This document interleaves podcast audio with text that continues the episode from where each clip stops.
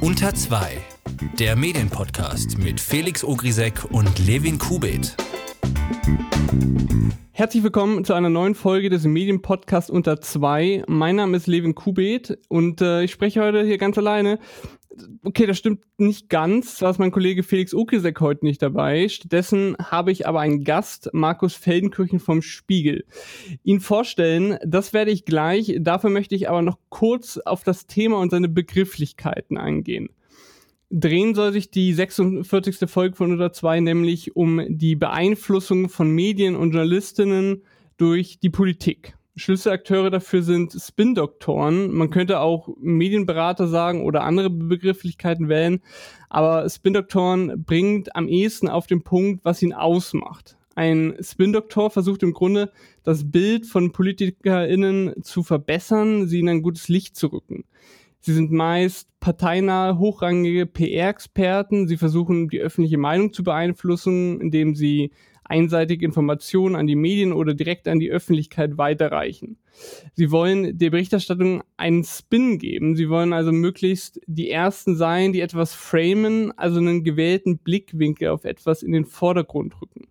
Der New York Times Journalist Michael Spector brachte den Job eines Spin-Doktoren einmal sehr suffisant äh, auf den Punkt. Ein Spin-Doktor sei, ich übersetze mal frei, ein politischer Handlanger, ein Aufpasser und Puppenspieler, der davon lebt, die Titanic ein Liebesboot zu nennen. Gut, und äh, wo gibt es diese Spin-Doktoren jetzt? Kurz gesagt, überall. Wenn man genau auf die Formulierung in der Berichterstattung achtet, entdeckt man sie auch. Da ist zum Beispiel Dominic Cummings, die SZ nennt ihn Chefberater von Boris Johnson, er ist aber basically ein Spin-Doktor.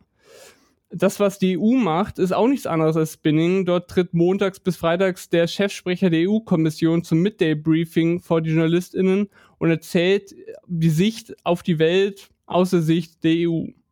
Beim ehemaligen britischen Premier Tony Blair gab es gleich zwei Briefings äh, pro Tag. Und die Auswirkungen von guter Mediaarbeit konnte man auch in Deutschland vor kurzem ersehen, als die Bild die Zeile brachte, Union-Unterhändler knicken im Streit um Grundrente ein. Das ist deswegen im Sinne des Spins interessant, da die SPD ja genauso eingeknickt ist. Und die verschiedenen politischen Lager wollen also um bei dem Beispiel zu bleiben, dass in der Berichterstattung rüberkommt, dass jeweils das andere Lager natürlich eingeknickt ist. Wie die FAS dann am vorvergangenen Sonntag berichtete, hatte man bei der Bild, äh, bei der SPD auch genau davor Angst, sei aber selbst verwundert über die Bilddeutung gewesen. Vermutet wurde dann eine machtpolitische Intrige innerhalb der Union, so die Frankfurter Allgemeine Sonntagszeitung. Und auch so arbeiten Spin-Doktoren. Das waren also mal eine kurze Vorab-Erklärung samt Beispiele des Spinnings. Und wo geworden ist Spinning in der Politikwelt? So mit Bill Clinton. Tony Blair hat das dann von den Amerikanern abgeschaut und Gerd Schröder in geschwächter Form von den Briten. Wie die Situation aktuell ist, darüber möchte ich mit Markus Feldenkirchen sprechen. Er ist Autor und Journalist beim Spiegel. Er hat Trumps Kampagne in den USA als Korrespondent verfolgt und begleitet öfters PolitikerInnen über längere Zeit aus nächster Nähe. Zuletzt beispielsweise die beiden Kandidaten für den SPD-Parteivorsitz, Karl Lauterbach und Nina Scher, oder den SPD-Kanzlerkandidaten Martin Schulz, den Feldenkirchen monatelang begleitet hat. Für die daraus entstandene Reportage Mano Mano Mann hat unser Gast den, dann auch den Kischpreis bekommen. Herzlich willkommen, Markus Feldenkirchen. Schönen guten Tag. Es gibt einen Haufen an Taktiken von Spin-Doktoren. Dafür unumgänglich ist irgendwie nah Zugang zu gesonnenen JournalistInnen. Wie groß schätzen Sie die Gefahr ein, als Journalistin von parteipolitischen Kalkülen ausgenutzt zu werden? Also äh, den Versuch gibt es ständig. Ähm, und das ist Teil der journalistischen Arbeit, äh, sich nicht ausnutzen zu lassen, da keine Informationen oder einen Spin untergejubelt zu bekommen, ähm, der eventuell nicht den Tatsachen äh, entspricht. Also das ist schon die tägliche Herausforderung. Ich persönlich habe da eigentlich ein ganz gutes Gefühl, weil ich zumindest behaupte oder glaube, ähm, nicht ausgenutzt zu werden. Aber ähm, die Versuche gibt es bei allen politischen Journalisten ähm, täglich beziehungsweise zumindest wöchentlich. Unter Tony Blair gab es den Chefstrategen Alistair Campbell. Er war ehemaliger Politikjournalist und dann ist dann Regierungssprecher geworden. Aber er war allerdings kein gewöhnlicher Regierungssprecher, sondern ein sehr, sehr mächtiger. Er wurde sogar irgendwie Vizepremier ohne Titel genannt. Manche sagten, er sei mächtiger als ein Minister. Gibt es solche Figuren heutzutage noch? In der deutschen Politik sehe ich niemanden, der eine ähnliche Rolle wie ähm, die Leute, die zum Beispiel für Tony Blair äh, gearbeitet haben oder auch jüngst äh, für Boris Johnson. Das heißt, jemand, äh, der auch selbstbewusst diese Rolle annimmt, äh, wo jedem klar ist, okay, das ist hier einer, der will nur Stimmung machen und den Spin beziehungsweise die Sichtweise äh, platzieren. Auch die gewisse Skrupellosigkeit, die äh, bei solchen Beispielen dazugehört, die sehe ich derzeit in Deutschland nicht. Dennoch da darf man sich nichts vormachen, hat jeder Verband, der in der Hauptstadt äh, präsent ist, akkreditiert ist, äh, jede Partei, jedes Ministerium und auch zumindest äh, von den prominenteren Politikern, jeder einzelne Polit äh, Pol äh, Politikerleute, deren Hauptaufgabe es ist, ähm, das jeweilige Produkt, sei es ein Einzelpolitiker, sei es eine Partei, sei es ein äh, Verband, möglichst positiv in den Medien zu platzieren. Ich werde wahrscheinlich noch öfters die Parallele zu Tony Blair ziehen. Das liegt daran, dass die Regierung Blair dieses Medienmanagement bis aufs Höchste getrieben mhm. hat. SPD-Kanzler Gerhard Schröder hat sich damals auch manches davon abgeguckt. Mich würde jetzt interessieren, welche von Blairs angewandten Taktiken auch in Deutschland hängen geblieben sind und welche keinen Einzug gehalten haben. Lassen Sie uns doch mal diese Taktiken durchgehen und sie besprechen. Blairs Strategen haben ja zweimal täglich Lobbybriefings mit dem Regierungsframe abgehalten. Inwiefern ist das im politischen Berlin der Fall?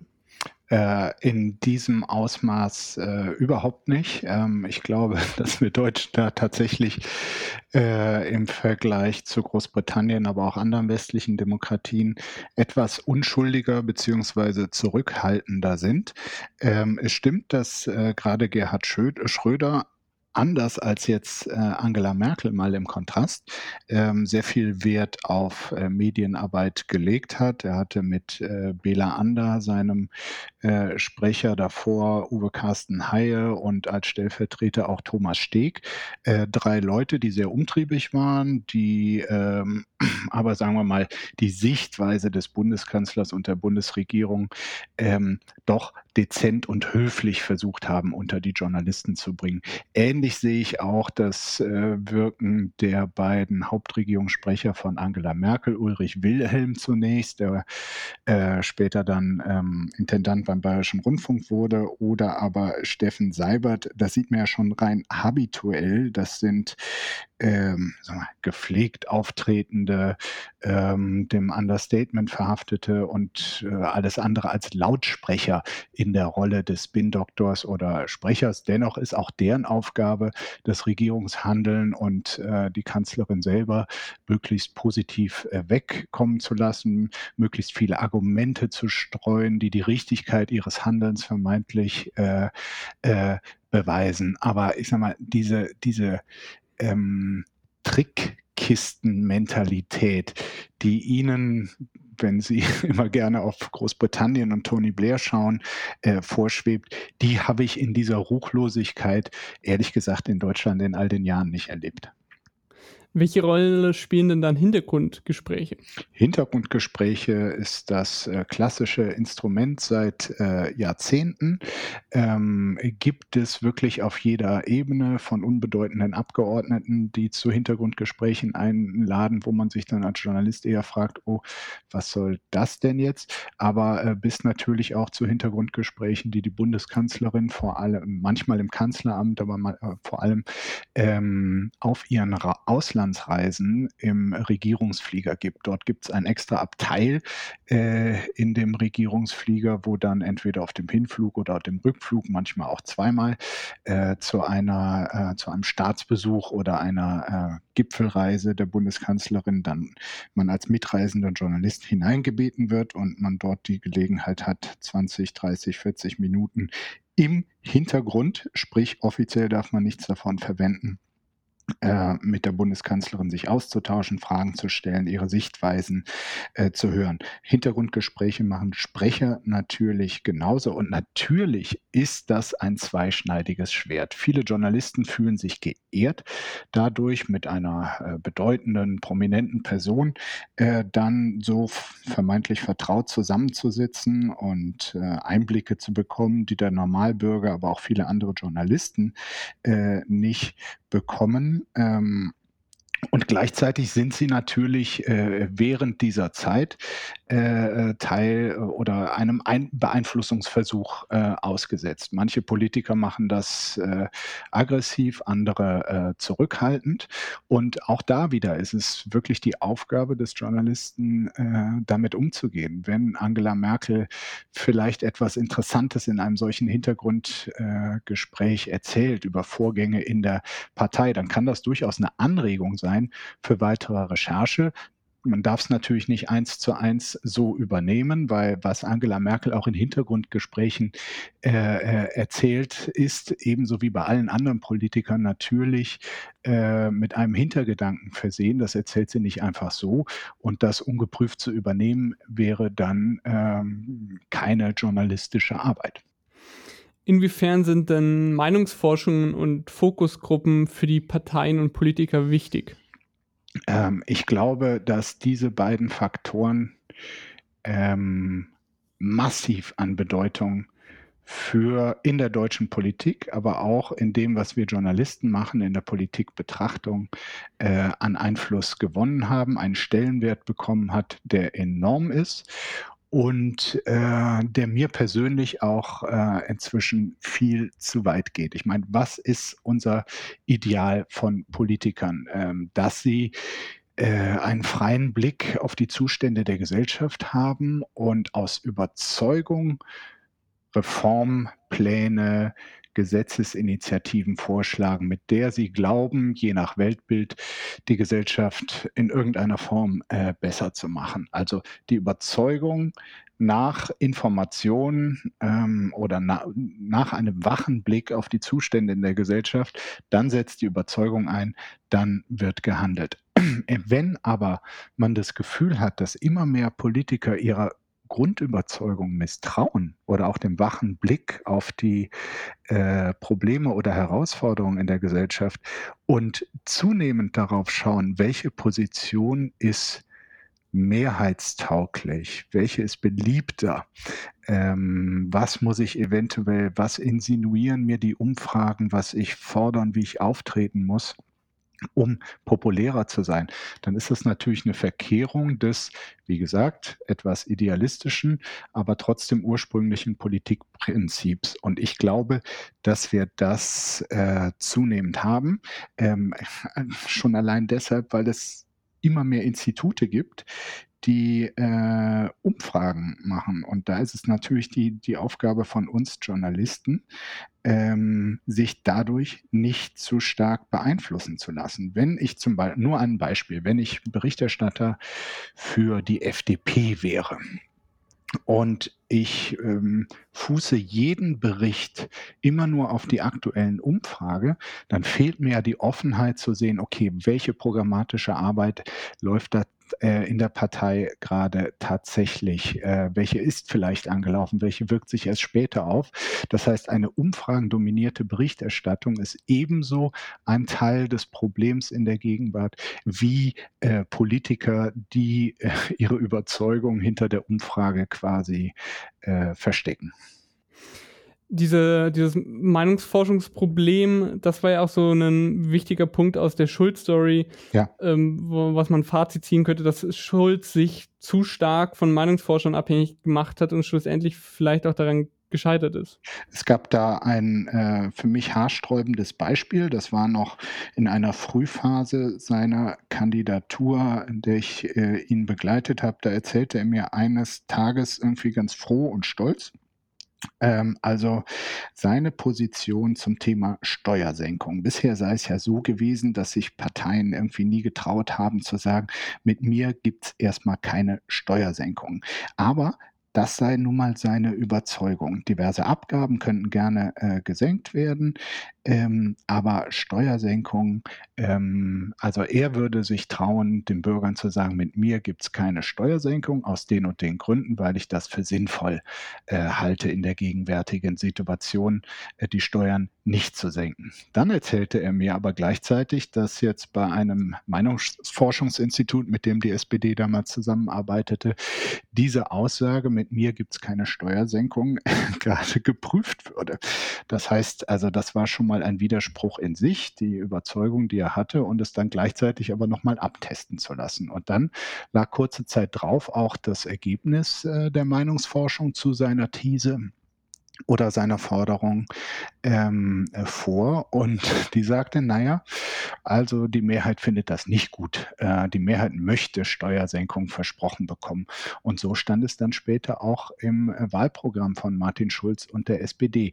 Und das war natürlich, äh, finde ich, ein sehr trauriger Moment, gerade weil ich vorher erfahren hatte, was seine eigentliche Überzeugung ist. Und äh, naja, wenn jetzt ähm, dann die Klage ist bei Schulz, aber auch bei anderen, dass äh, Politiker irgendwie immer mehr als unauthentische äh, Personen rüberkommen, beziehungsweise es sich eher um ein künstliches äh, Produkt handelt, dann liegt das an dieser Form der äh, Beeinflussung, um, der Selbstbeeinflussung möchte man fast sagen, und äh, dem mangelnden Zutrauen, das zu sagen, was wirklich der eigenen Überzeugung ähm, äh, entspricht. Und ich meine, wir kennen das, glaube ich, alle. Wenn, wenn man etwas äh, glaubhaft vortragen will, dann ist es tausendmal besser, wenn einem das wirklich ein ernstes Anliegen ist, als äh, wenn es eine von Meinungsforschern empfohlene Position ist wo das große Spinning und Framing ja heutzutage noch deutlich zu sehen ist, ist nach TV-Duellen. Mhm. Also was war besser, wer hat gewonnen? Ähm, die Parteistrategen wollen ihren Kandidaten bzw. den Kandidatinnen dann gegenüber der Presse schnell als Sieger stempeln. Ja. Wie läuft das ab? Ähm, auch da habe ich das ähm, vor Ort sehr schön mitbekommen nach dem äh, TV-Duell zwischen Martin Schulz und äh, Angela Merkel. Ähm, das war ein richtiges Event äh, der vier ausstrahlenden Sender. Man wurde in eine große äh, Location äh, am Rande von Berlin in Adlershof äh, gebeten. Und da war irgendwo dieses Studio, aber vor allem ein riesiger äh, Vorraum, der irgendwie ganz äh, schick, so loungemäßig gestaltet war und wirklich Platz für äh, alle Journalisten, die das vor Ort erleben wollten bot. Und da waren natürlich auch die äh, Sprecher, die Spin-Doktoren, die Zuarbeiter ähm, der beiden Parteien und der beiden äh, Kandidaten.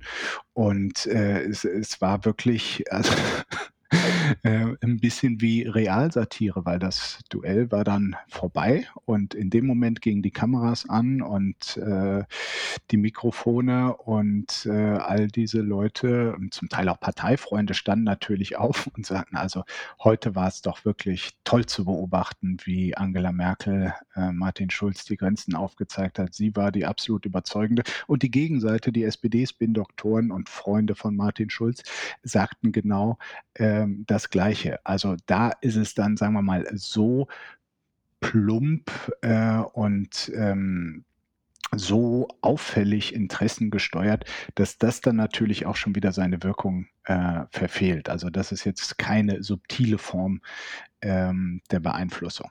Gastbeiträge in Medien sind für PolitikerInnen ja auch ein nützliches Werkzeug. Mhm. Werden die Texte von, von Ihnen selber geschrieben? Von wem? Von den Politikern? Ja. Es gibt sicherlich Politiker, die sich das nicht nehmen lassen und dann gibt es aber auch Leute, die ihre äh, Fachleute, Referenten, Redenschreiber, äh, Schreiber, so sie denn das haben, das mal äh, vorformulieren lassen und bestenfalls nochmal selber äh, rübergehen ähm, einer hm, schon bevor er aus der Politik ausgestiegen ist, äh, wirklich der eifrigsten Gastbeitragsschreiber war zum Beispiel äh, Sigmar Gabriel. Und äh, da haben wir nun wirklich mehrfach mitbekommen, ähm, dass das alles aus seiner eigenen Feder äh, kam. Also das hat niemand für ihn geschrieben, was er da in diversen Publikationen immer wieder anbot und auch äh, platzierte. Also da gibt es unterschiedliche ähm, Leute, denen auch das Schreiben liegt und die den Drang haben, sich ständig mitzuteilen und andere, die das dann eher den Gastbeitrag als strategisches Mittel äh, sehen, was man hin und wieder mal machen muss und dann aber auch gerne die Arbeit von Mitarbeitern da in Anspruch nehmen. Wie wichtig ist denn heute noch eine wohlgesonnene Boulevardpresse? Also gilt Schröders Regieren mit Bild, Bams und Glotze noch? Mhm.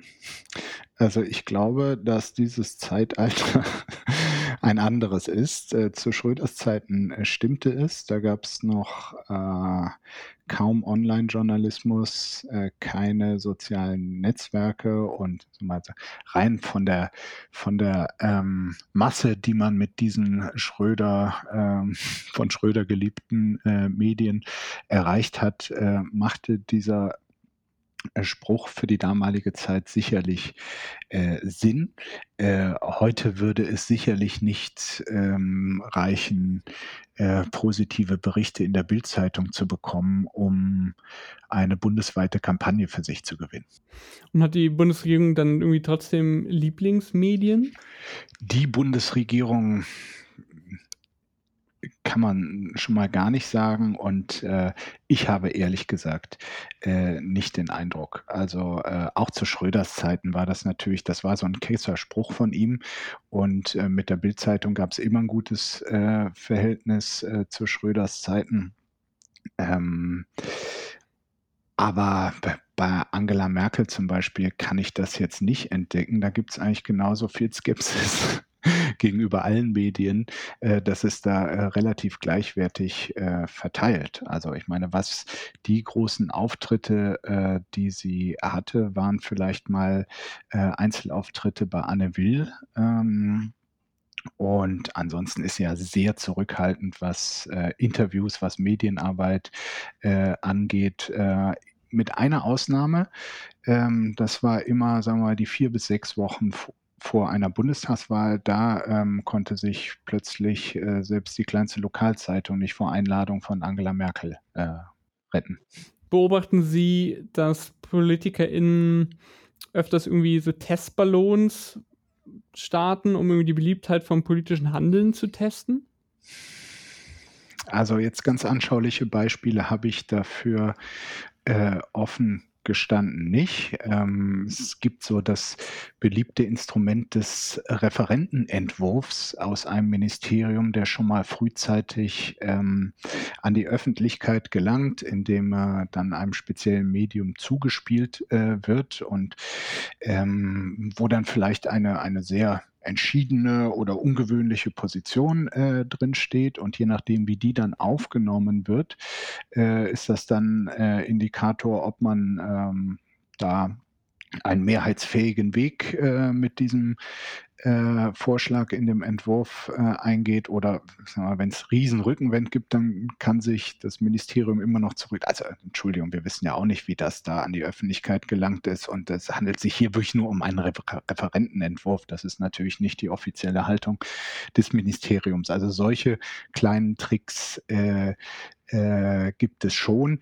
Die finde ich aber ehrlich gesagt nicht bedenklich, weil alles, was öffentlich diskutiert wird, ist besser, als wenn es äh, gar nicht diskutiert wird es ist ja für einen Politiker auch immer schön, wenn es mal eine gute Story über einen gibt. Hm. Sieht man dann irgendwie, dass dieser Politiker versucht, diese Story möglichst lang aktiv zu halten, also irgendwie zu befeuern? Ähm, da fehlt mir jetzt ehrlich, da weiß ich jetzt nicht genau, was Sie meinen, um darauf einzugehen. Also, dass quasi ähm, eine gute Story liegt vor, dass dann der Politiker irgendwie äh, den Journalisten quasi noch mehr zusteckt zu dem Thema, äh, um das eben möglichst lang am Leben zu halten. Sind mir jetzt keine Beispiele äh, bewusst, nee.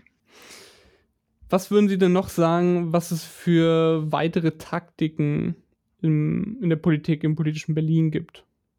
Na, also eine ähm, ähm, eine versuchte Form, sich Journalisten äh, gewogen zu machen, ist natürlich, wenn ein Politiker einen kleinen Hintergrundkreis äh, pflegt und dann äh, es ein Journalist als äh, Privileg empfindet, dort dabei, da, dort dabei zu sein, wenn Kanzler, Minister oder hin und wieder auch mal Parteivorsitzende auf Reisen gehen, ist es immer die Frage, äh, wer darf mit? Und da hat man auch immer erlebt, auch wir vom Spiegel, dass äh, nach einer Phase zu kritischer Berichterstattung äh, plötzlich eine Begleitung äh, bei einer Auslandsreise zum Beispiel äh, nicht möglich ist, obwohl das in der Vergangenheit dann immer äh, möglich war. Also so, solche kleine Versuche der Begünstigung, aber auch Bestrafung, die erlebt man immer wieder. Andererseits wissen kluge Pressesprecher natürlich auch, dass sie jetzt nicht so verkniffen, verbiestert daherkommen können.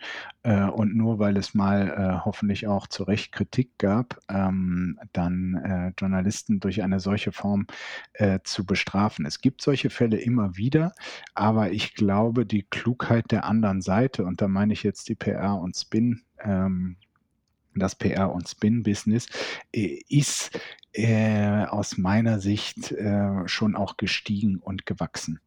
Es gibt da auch noch eine generelle Tendenz, die ich sehr beachtlich, äh, ehrlich gesagt, äh, bedenklich finde. Ähm, ähm, ich sag mal, die, die Zahl der Spin-Doktoren, Pressesprecher, PR-Berater, Zuarbeitern von Politik, aber natürlich auch von anderen Interessenvertretern in Berlin ist stetig gewachsen. Die werden größer, die werden professioneller, die haben eine größere Manpower als in der Vergangenheit.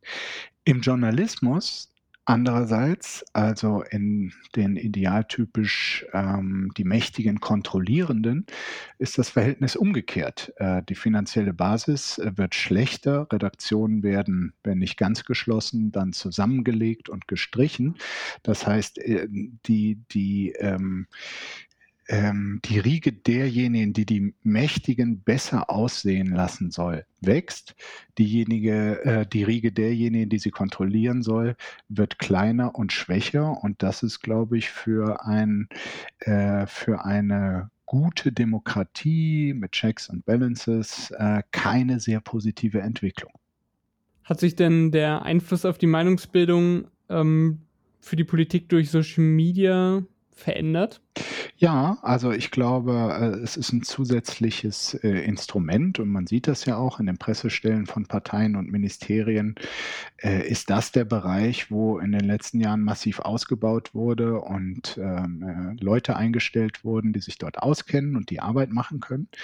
Ähm, gleichzeitig ist es natürlich ein nicht zu kontrollierender äh, Bereich, beziehungsweise erfordert auch da ein Fingerspitzengefühl, die richtigen Posts und Tweets abzusetzen, äh, die dann tatsächlich vorteilhaft wirken sollen ähm, wo dann viele in der Politik, gerade wenn sie selber twittern und postern, äh, posten, äh, doch Fehler machen und äh, es zu Peinlichkeiten und Irritationen äh, kommt. Das heißt also ein, ein, ein zusätzliches ähm, Feld für sich Werbung zu machen, gleichzeitig, weil es neu ist, weil die Mechanismen äh, noch nicht so gelernt und geübt sind, auch ein gefährliches.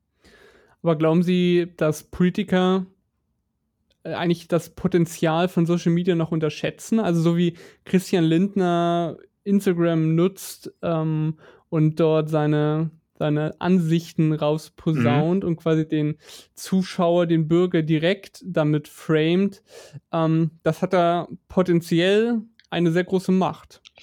Äh, richtig. Und ähm, ähm, er sieht da auch, dass er da äh, die Bürger direkt äh, erreicht, ohne den Journalisten quasi als Filter ähm, dazwischen, der vielleicht nicht eins zu eins so übernimmt, wie er es gerne dargestellt sehen möchte. Ähm, er ist, glaube ich, das Beispiel dafür, ähm, zusammen auch mit Sarah Wagenknecht, ähm, die auch ein sehr gro sehr früh sehr, äh, sehr stark auf den Social-Media-Bereich gesetzt hat, ähm, wie man das als Politiker in großem Stile nutzen kann. Ob dann jedes Video, was er da ähm, auf Facebook oder Instagram postet, ähm, äh, jetzt geschickt, gelungen oder am Ende doch ein bisschen peinlich ist, das ist halt äh, äh, die andere Frage. Also ich glaube, da gibt es jetzt im Falle Lindner noch keine eindeutige äh, Zwischenbilanz, wie groß der Nutzen ist, äh, beziehungsweise ob es auf manche äh, auch eine abschreckende Wirkung hat. Fakt ist, wenn man sich den Medienkonsum ansieht, ähm, der Leute, die äh, heute politisch sozialisiert wurden oder in den letzten zehn Jahren. Ähm, da äh, erreicht man natürlich über diese Kanäle äh, den Bürger, den potenziellen Wähler. Ähm, immer, immer mehr oder immer mehr von ihnen. Und ähm, insofern ist das schon wahrscheinlich geschickt und zeitgemäß. Sehen Sie denn, also unabhängig von Social Media jetzt, sondern wieder bezogen auf das Spinning im Allgemeinen, unterschiedliche Taktiken bei den verschiedenen Parteien? Unterscheidet sich die? Wenn es so einfach wäre, irgendwie, dass es äh, quasi eine Parteistrategie jeweils äh, gäbe. Meistens ist es ja viel komplexer.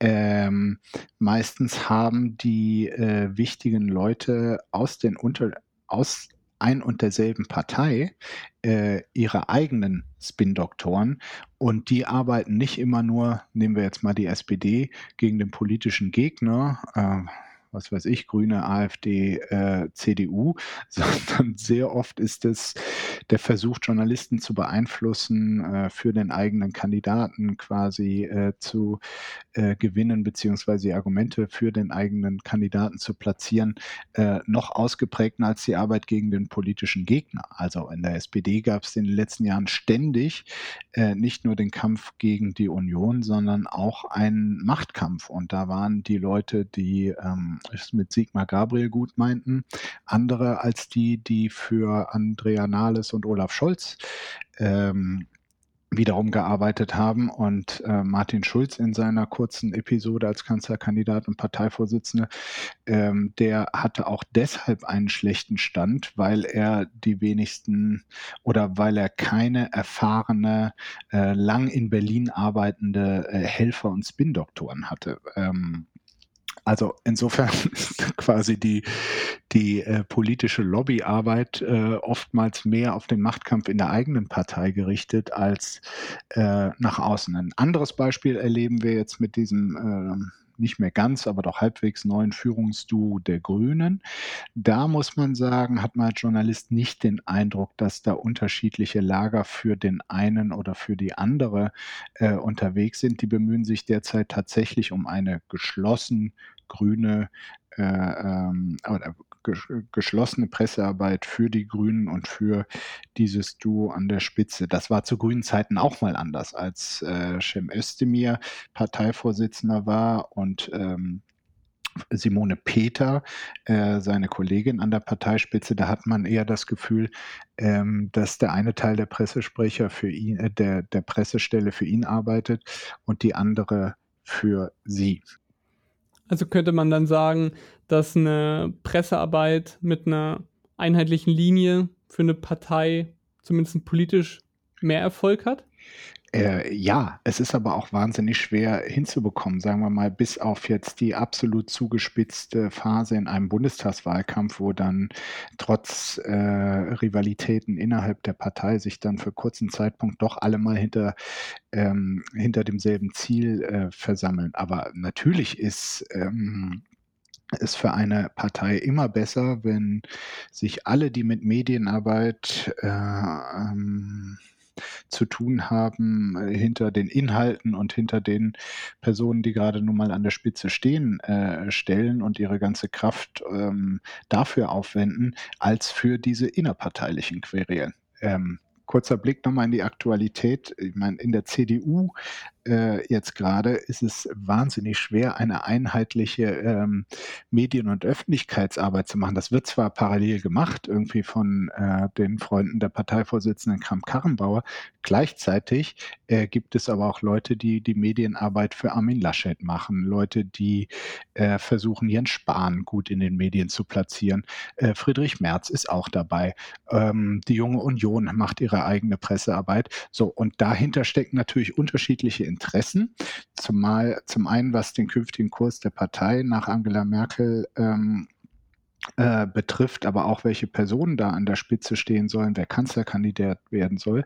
Und äh, bei einer solch verschiedenen Interessenlage ist natürlich eine einheitliche Medienarbeit ähm, äh, im Sinne der CDU als Ganzes äh, ein Ding der Unmöglichkeit, weil, äh, weil ähm, es da zumindest kurzfristig übergelagerte Interessen gibt.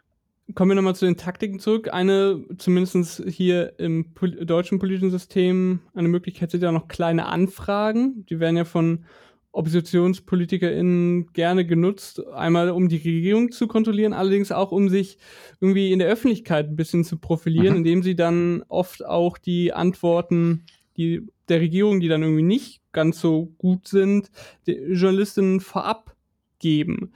Ähm, dafür wählt man natürlich dann auch irgendwie den eher zugeneigten Journalist oder das zugeneigte Medium. Ist der Journalismus dann hier Opfer der Parteistrategie? Sagen wir es so. Ähm, ich meine, dieses, äh, ja, es, es, gibt es. Äh, es ist gut, dass äh, Parteien ähm, dieses äh, Instrument der kleinen Anfrage an die Bundesregierung äh, nutzen. Sie haben dort auch nochmal andere Befugnisse als ähm, ähm, Journalisten sie haben und ähm, für einen lebendigen demokratischen äh, Prozess und die Kontrolle der Macht ist das ein sinnvolles Instrument. Dass die Ergebnisse solcher Anfragen, gerade wenn sie kritikwürdiges zutage führen, äh, fördern, auch öffentlich werden, finde ich, ist auch äh, wünschenswert. Und jetzt kommen wir zum letzten Schritt. Das könnte dann eine Partei auch im Sinne äh, oder mit dem Instrument einfach einer Presseerklärung, einer Pressekonferenz äh, selber machen. Ähm, damit die eigene Rechercheleistung, würde ich mal sagen, an die Öffentlichkeit äh, kommt. Sie können es aber auch, ähm, indem Sie äh, es äh, einem Journalisten, einem speziellen Medium geben, äh, auf diese Art und Weise öffentlich machen. Und dahinter steckt natürlich der Gedanke, ja, ähm, das ist vielleicht für das Medium, für den einzelnen Journalisten äh, interessant ähm, und dass da eine Erwartungshaltung dahinter stecken könnte, äh, quasi eine Investition in die Zukunft, das mag so sein, aber auch da sind wir wieder an dem Punkt, äh, welches Selbstverständnis habe ich als äh, Journalist? Würde ich mich auf einen solch angedachten, von Seiten der, des Politikers angedachten Deal äh, einlassen? Ich würde das nicht machen. Ähm, und dennoch halte ich es äh, ähm, für äh, legitim und in Ordnung, wenn die Ergebnisse solcher kleinen Anfragen dann auch über einzelne Zeitungen den Weg in die Öffentlichkeit finden. In der dänischen Politserie Borgen ist ein Minister in Schwierigkeiten, weil er offenbar eine andere Partei vom Nachrichtendienst überwachen ließ. Die Chefin dieser Partei erhebt dann schwere Vorwürfe gegen ihn, doch dann wird der einflussreichen Abendnachrichtensendung ein Memo zugespielt, das die Parteichefin der betroffenen Partei in sehr schlechtes Licht rückt. Also hier wurde dann quasi versucht, die Sache nochmal zu drehen. Was sollte ein, jo ein Journalist jetzt wenn, von dieser Nachrichtensendung in diesem Fall tun?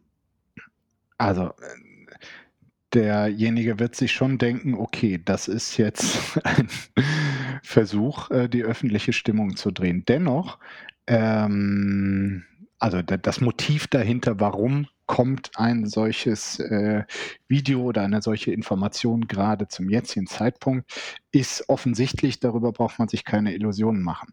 Äh, dennoch äh, leben wir Journalisten zum Teil natürlich schon auch von dem, was uns zugespielt wird. Ähm, und oftmals steckt dahinter nicht die allerlauteste, lauterste äh, Absicht. Manchmal geht es tatsächlich nur darum, einem Konkurrenten äh, zu schaden und nicht um äh, sag mal, große Aufklärungsarbeit im äh, idealistischen Sinne. Dennoch darf ein Journalist, sagen wir mal, äh, nüchtern auf das schauen, was ihm dort zugespielt wurde und muss dann, unabhängig davon, was äh, das Motiv hinter diesem Zuspielen war, für sich beurteilen können, ist das relevant? Hat das tatsächlich äh, äh, etwas äh, Skandalöses, ähm, ist das berichtenswert. So, und wenn man dann diesen Kompass hat, ähm, und in der Lage ist, das zugespielte Material sauber bewerten zu können, dann äh, darf man auch ausblenden, welches äh, Motiv dahinter steckt. Kommen wir mal zu politischer PR. Was würden Sie sagen, wie viel politische PR in Ihren Texten vorkommt? ich hoffe äh, 0%. Aber ähm, das ist eben diese Herausforderung. Ich rede für Texte, ähm, für Berichte mit möglichst vielen Leuten. Äh, Quellen, die haben zum Teil natürlich ihre eigenen äh, Motive und sind nicht alle per se äh, objektiv. Und es ist meine Aufgabe, das äh, rauszufiltern, was ist wahre Information, was ist PR. Manchmal ist es allerdings auch ganz ähm, schön oder erhellend, wenn man die PR als solche äh, kennzeichnet und ähm, so sagen wir Beeinflussungsversuche damit auch ins Leere laufen lässt. Also Sie haben gesagt, Sie hoffen 0%. Ähm, das ist auch so das, was man, wenn man, wenn man sich Studien anschaut, was andere Journalistinnen meinen. Mhm. Also, dass quasi relativ wenig PR-Material vorkommt. Wenn man sich das statistisch anschaut, dann ist das aber eher ähm, Unsinn. Was, und die was meinen Sie denn mit PR-Material? Da hätte ich jetzt vielleicht auch nochmal nachfragen müssen. Ja, das kann ja verschiedenes sein. Pressemitteilungen. Ähm, ich denke mal, da kann man auch ruhig ähm, aus, aus Hintergrundgesprächen mhm. irgendwie was mit reinnehmen. Mhm. Ähm, also sowas, aber auf jeden Fall quasi diese Diskrepanz zwischen was man als Journalist meint, dass eigentlich, oder man hofft, dass relativ wenig PR ähm, Material in der Berichterstattung drin vorkommt ja. und der Wirklichkeit, die ist dann doch relativ groß. Ähm, ich habe mir da mal ein paar Studien angeschaut, zum Beispiel eine Studie der Cardiff University, die hat äh, 2008 verschiedene britische Qualitätsmedien sich angeschaut und die Ergebnisse, die gleichen eher einem Schreckensszenario für den Journalismus. Die Autoren, die haben herausgefunden, dass 19 Prozent aller Zeitungsartikel und 17 Prozent aller Rundfunkbeiträge hauptsächlich oder ganz auf PR-Material beziehungsweise Aktivitäten beruhen. Und dabei waren vor allem ähm, kürzere Artikel eher betroffen als längere. Und besonders die kurzen Rundfunknachrichten, mhm. die von Sprecherinnen und nicht von Reporterinnen äh, vorgetragen wurden, die basierten hauptsächlich oder ganz auf PR-Material, also knapp 60 Prozent. Und in 11 Prozent der Zeitungsartikel und 21 Prozent der Rundfunkbeiträge hat PR sogar eine agenda-setzende Rolle eingenommen. Mhm. Ähm, und insgesamt hat die Studie gezeigt, dass 41 Prozent der Zeitungstexte und 52 Prozent der Rundfunkbeiträge PR-Materialien enthalten. Ähm, und andere Studien haben ähnliche Zahlen gezeigt und auf regionaler Ebene ist das, ist das teils sogar noch höher. Hat der PR hier nicht, äh, hat der Journalismus hier nicht ein massives Problem im Umgang mit PR? Das weiß ich jetzt alles nicht. Ich kenne diese Studie nicht. Ähm, ich äh, kann mir da jetzt nur einzelne Sachen äh, quasi äh, rausnehmen. Also wenn zum Beispiel ähm, sagen wir, das Umweltministerium eine Verordnung zum Krötenschutz herausgibt in einer Pressemitteilung äh, und man die Kernaussagen dieser Pressemitteilung in einer Nachricht aufnimmt. Gleichzeitig kritisieren FDP und äh, sonst noch jemand äh, die neue Verordnung zum Krötenschutz in einer Pressemitteilung. Ähm, und äh, andere, der, der Verband irgendwie der, der Krötenschützer und der Krötenhasser, äh, geben auch noch eine Pressemitteilung raus mit ihrer Stich. Ähm, äh, mit ihren Bewertungen zu der neuen Verordnung. Dann hätten Sie, wenn Sie daraus eine 60-zeilige Nachricht machen, quasi 60 Zeilen Inhalt, die nur auf Pressemitteilungen beruht und trotzdem nicht falsch ist. Also da ist, glaube ich, so die Abgrenzung, was ist PR und äh, was ist die, äh, die reine, die Nicht-PR-Nachricht, sehr, sehr schwierig. Nur so kann ich mir das denken, dass solche Zahlen zustande kommen. Selbstverständlich sind äh, so äh, quasi in dem Sinne fallen natürlich auch solche Fälle darunter. Mhm. Aber in dem von Ihnen genannten Beispiel hat ja jetzt quasi die PR trotzdem ähm, auch die Agenda von diesem Artikel gesetzt und nicht vielleicht das journalistische Stück, was man ansonsten gemacht hätte. Ja, das kann sein. Also in meinem Beispiel war es ja jetzt schon quasi etwas Relevantes, eine neue Verordnung. So. Und natürlich mhm. beschäftigen wir uns als Journalisten um, oftmals in Reaktion auf das, was äh, die Mächtigen und die Gestaltenden äh, anbieten. Was ganz anderes, äh, ganz anders würde ich jetzt den hypothetischen Fall nehmen, wenn der Verband der Zigarettenindustrie äh, eine Studie äh, herausgibt, äh, durchgeführt von Wissenschaftlern. Also ist jetzt kein Fall aus der Gegenwart, aber gab es ja in der Vergangenheit äh, von Wissenschaftlern, die der eigenen Industrie gewogen sind, wo dann drin steht, Zigaretten rauchen doch nicht so gefährlich wie äh, gedacht. Und wenn es da in dem Sinne dann äh, massiv Berichterstattung gäbe, dann wäre das ein Fall von höchst problematischer Agenda-Setting, wo äh, Journalisten, die das übernehmen, auch äh, kläglich versagt hätten. Sie müssen gleich los. Noch eine allerletzte Frage. Sie waren auch Korrespondent in den USA, als Trump mit seiner Präsidentschaftskampagne begonnen, mhm. begonnen hat. Wie unterscheidet sich der Versuch der Beeinflussung der Medien durch politische Akteure in den USA zu Deutschland? Also da gab es, glaube ich, eine Ära vor Trump und eine danach. Ähm, ähm, in dem Weißen Haus von Donald Trump ähm, sind alle Gesetze, die man auch von Medienarbeit kannte, komplett auf den Kopf gestellt. Äh, äh, die Leute, die für ihn Medienarbeit machen sollen, äh, können das aus meiner Sicht überhaupt nicht seriös oder nach den alten Regeln, weil äh, der Präsident selber alles torpediert. Das einzig Relevante sind seine Fernsehstatements und äh, seine äh, Twitter-Tweets. Ähm, alles andere, je, jeder, der versucht, äh, darüber hinaus irgendeinen Spin über die Regierung in positiver Form äh, zu setzen, ähm, ist zum Scheitern verurteilt, weil ähm, äh, Trump würde das total ähm, äh, torpedieren. Ansonsten hatte ich den Eindruck, dass die Kollegen da rund ums Weiße Haus äh, sagen wir mal, einerseits zwar noch näher dran sind an denen, über die sie berichten und die sie kontrollieren sollen.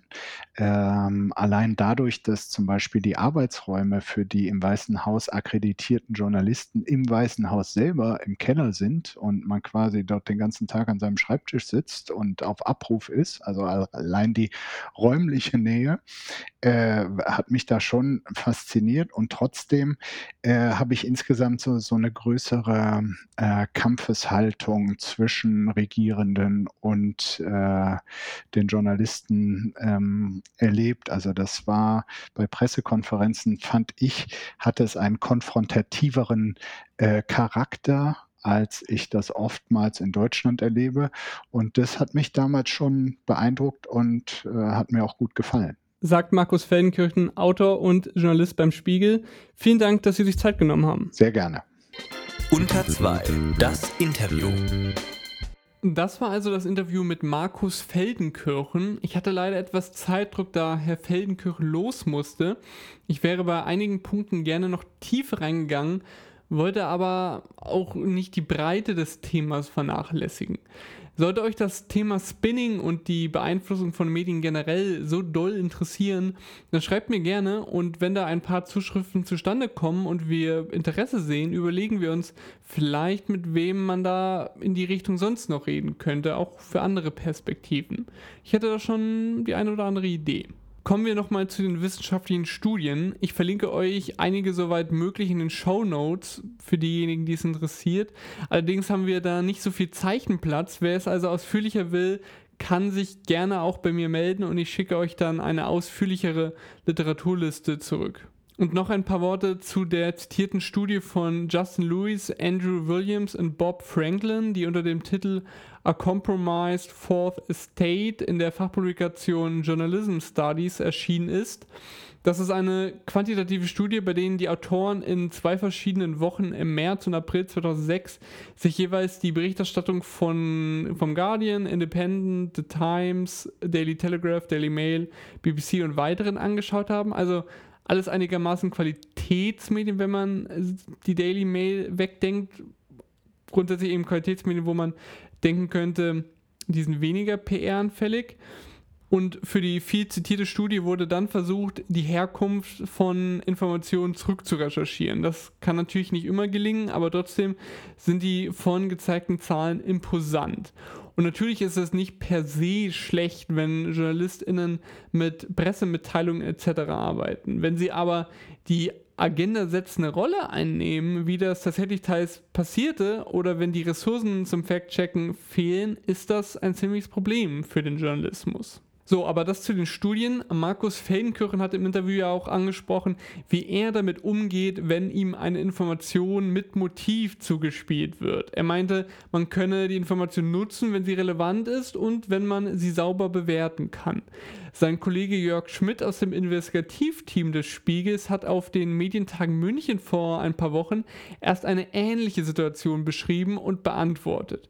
Hätten wir mehr Zeit gehabt, hätte ich damit auch im Interview gearbeitet, aber nun gibt es das eben als Bonus hinten dran, denn ich finde die Aussagen und Abwägungen sehr interessant. Ton ab. Wir, wir hatten eine große Diskussion und zwar haben wir irgendwann mal angeboten bekommen, Daten, eine Organisation, die nannte sich Fancy Bears. Und wenn man so ein bisschen recherchiert hat, stellte man fest, dass hinter den Fancy Bears damals offensichtlich, heute ziemlich sicher, der russische Geheimdienst steckt oder eine Hackergruppe des GRU, um genau zu sein. Wir hatten dann eine ziemlich heftige Diskussion um die Frage, ob man, also diese Daten, das haben wir geprüft, waren authentisch, diese Dokumente waren authentisch, waren gehackt in irgendwelchen amerikanischen äh, Dopinglabors, weil also die, Agenda war klar. Äh, nicht nur äh, wir Russen dopen, sondern es dopt sozusagen, die Amerikaner dopen genauso.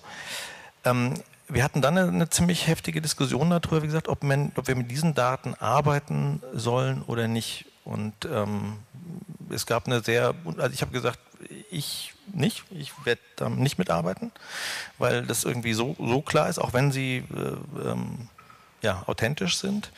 Ähm, man hat sich letztlich seitens der Chefredaktion dafür entschieden, damit zu arbeiten, aber sozusagen einen, einen Claim dran zu machen, wo diese äh, Dokumente her sind. So, das war also Jörg Schmidt auf den Münchner Medientagen. Ich verlinke euch das auch nochmal in den Show Notes.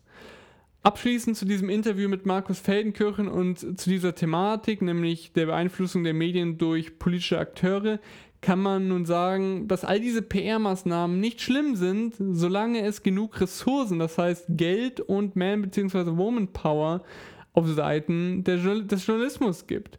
Ob das aktuell der Fall ist, würde ich mal stark anzweifeln.